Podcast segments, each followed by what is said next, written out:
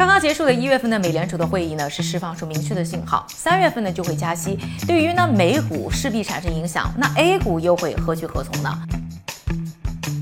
那从十二月啊，美联储的会议上第一次呢是发出信号呢，三月就会加息以后呢，美股一直表现的不怎么样。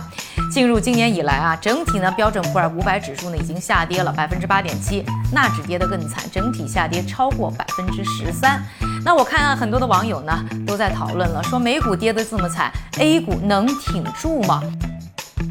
应该说呢，这个美股表现的不怎么样，肯定呢会影响全球的投资市场的情绪。但是呢，我觉得今年的 A 股挺住呢，应该说机会非常大，有四个理由。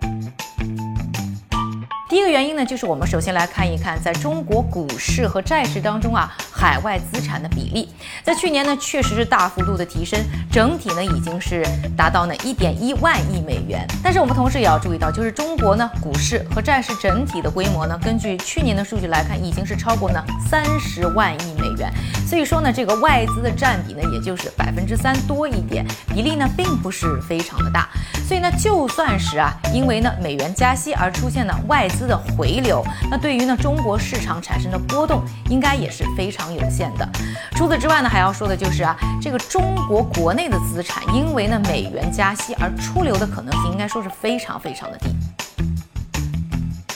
第二个呢，要说到呢，我觉得 A 股今年能挺住的原因啊，就是要说到在二零一八年，哎，当年呢联储也是力度很大，连续呢加息四次，那一年呢美股的表现呢也不怎么样，标准普尔五百指数的下跌幅度呢整体是超过百分之六的，但当年呢 A 股的跌得更惨啊，上证指数呢下跌整体是将近百分之二十五，但是要注意到，在当年除了发生了美联储加息之外呢，还有两件事对于 A 股的影响更大，一个呢是中国去杠杆，另外呢一个呢就是呢中美贸。贸易战要说呢，进入今年以来啊，央行的态度呢应该是总体比较宽松的，同时呢，中美贸易政策方面呢也没有呢改变的迹象，所以大环境呢也是有利于 A 股的。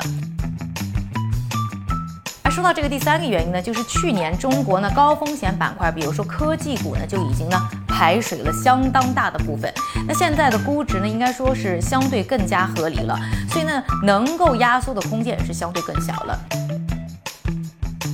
第四个呢，要提及的原因就是呢，要说到这个加息呢，也就意味着美元会变得更加强势。那相对来说，人民币贬值其实有利于中国的产品呢，对美国进一步的加大出口。这个呢，对于中国经济以及对于 A 股都应该是有利的一个因素。啊，不知道你觉得 A 股今年能挺住吗？欢迎在评论区留言给我。